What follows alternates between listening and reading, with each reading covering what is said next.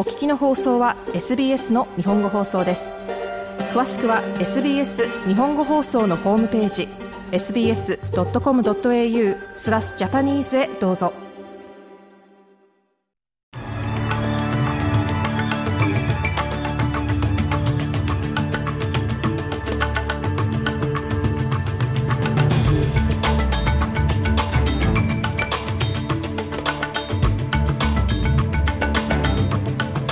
6月20日火曜日午後のニュースをシドニーから大場美がお届けします。カナダ南東部海岸で消息を絶った潜水艇の捜索が実施されています。ウルル対話の共同議長はレファランダム。国民投票には細かいことは必要ないとしています。そしてスポーツ AFL タックルの取り締まりが強化される中選手らが簡単に地面に倒されるといったプレーを疑問視する声が上がっています。この時間の主なニュースです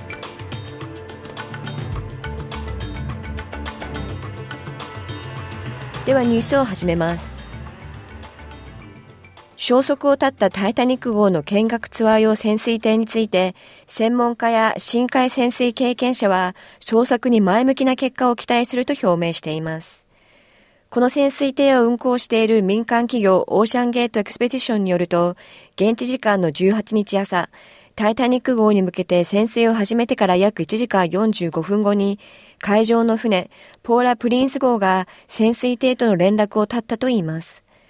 かつて潜水艇で12時間かけて残骸を見学したタイタニック号の歴史家、ラリー・デイリー氏は、乗客を数時間生かすことができるハイテク機器があるため、行方不明となっている潜水艇について希望を抱いていると話します。深海潜水はとても危険ですが、ハイテクでもあります。年々機材は良くなり、技術も向上しています。ですから私はとても前向きで希望を抱いています。私は12時間潜水したことがありますが、船内には独自の呼吸システムがあり、CO2 スクラバーのフィルターを交換するなど、適切にメンテナンスをすれば、かなりの時間潜水していることができます。私たちの場合、潜水艇にいた時間は合計で10日間でしたが、新しいテクノロジーは明らかにそれを超えることができると思います。ラリー・デイリー氏でした。次のニュースです。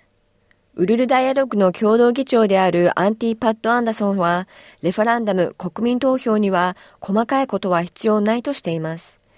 議会への声、いわゆるボイスに反対する人々の主な主張の一つは、ボイスの構造やプロセスについてまだ明文化されてないという点です。野党のピーター・ダットン党首は今年の最終四半期に憲法改正を国民投票にかけるというアルバニージー政権の計画には大きな欠陥があると指摘しています。しかし、パッド・アンダーソン氏は、投票は道徳的な信条に基づいて行われると述べています。In this kind of democracy, the one that we have here in Australia, we vote on matters of principle. We have never gone to このような民主主義、つまりここオーストラリアの民主主義では、道徳的な信条に基づいて投票するのです。国民投票で細かいことを決めたことはありません。声には9つの原則があり、誰もがそれを見ることができるようになっています。どのように機能するかという詳細については、イエスの投票の後に行われます。パッド・アンダーソンでした。またアンダーソン氏は投票が実施される前に一般市民には自分の考えを決めるのに十分な情報が提供されると付け加えています。次のニュースです。オーストラリアの住宅不足を解消するためにアルバニージー政権が掲げていた100億ドル規模の住宅基金案が連邦上院で否決されました。保守連合とグリーンズが共に反対票を投じました。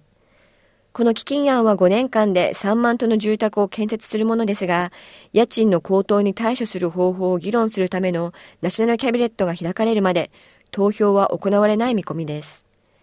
賃借人への支援が不十分であるとして基金に反対してきたグリーンズは、今回の延期により、首相が今後開かれるナショナルキャビネットで、州やテレトリーのリーダーと家賃改革について交渉することができると期待を寄せました。グリーンズのアダム・バンド議員は、現在進行する賃貸住宅の危機にもっと取り組むようであれば、労働党の法案は可能であると述べています。Labor's housing bill can still pass the Senate 労働党の住宅法案は家賃の高騰に対して対策を講じれば上院を通過する可能性があるでしょう労働党は現在家賃の値上げで立ち退きを迫られている賃借人のための計画を何も持っていません数ヶ月後にはナショナルキャビネットの閣議が控えています労働党は本堂のすべての議席を占めていますですから制御不能な家賃の上昇を止めるのは労働党次第ですアダム・マンド議員でした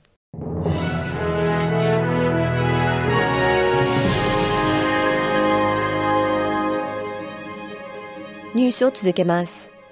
6月20日は世界難民の日です。世界が難民の日を祝う中、 Federation of Ethnic Communities' Council of Australia、通称 FECCA は、連邦政府に対し、ビザの有無にかかわらず、難民の健康と福祉を向上させるように求めています。 FECCA の最高責任者であり、オーストラリア多文化保健協力会の共同議長であるモハマド・アルカファジー氏は、アルバニージー政権は難民の医療資源へのアクセスを増やすべきだと述べています。アルカファジ氏は自身も元移民であることから、オーストラリアは難民に対する姿勢を改める必要があると考えています。Refugees make a huge contribution to our um, uh, country here in Australia. 難民はここオーストラリアに大きな貢献をしています。私自身元難民として、オーストラリアの人々の寛大さを目の当たりにし、コミュニティに恩返しをしたいと思うようになったのです。難民は未来のオーストラリア人です。彼らは一生懸命働き、税金を納めています。私たちは彼らのオーストラリアでの生活がポジティブなものであることを確認し、健康上の問題があれば、早期に対処できるよううにしたいと考えています。モハマド・アルカファジー氏でした。次のニュースです。大麻の個人所持及び使用を合法化する法案が本日ニューサーゼル州、ビクトリア州、西オーストラリア州の議会に提出される予定です。ニューサーゼル州のジェレミー・バッキンハム議員は、これはオーストラリアで初めて大麻合法化に向けた控えめで慎重な動きであると述べています。次のニュースです。ニューサーゼル州政府は青少年による路上での暴力を懸念する中、公共の場でナイフを所持したり、振り回したりした場合の最高刑の倍増を目指しています。これらの犯罪は現在、略式犯罪法の下で扱われています。この改正によりこれらの犯罪の最高刑期は2年から4年に引き上げられることになります。最後にスポーツ AFL の話題で、ゴールドコーストのスチュアート・リューゴコーチは危険なタックルの取り締まりが強化される中、選手がフリーキックを得るために簡単に倒されるといったプレーに疑問の声を上げています。また4度のプレミアシップに輝いたアイザック・スミスは、今シーズン危険なタックルで23人の選手が出場停止になったこの取り締まりについて、円卓会議を望んでいます。重視によると選手たちは以前ほどタックルと戦わなくなってきていると指摘しています。以上6月20日午後のニュースでした。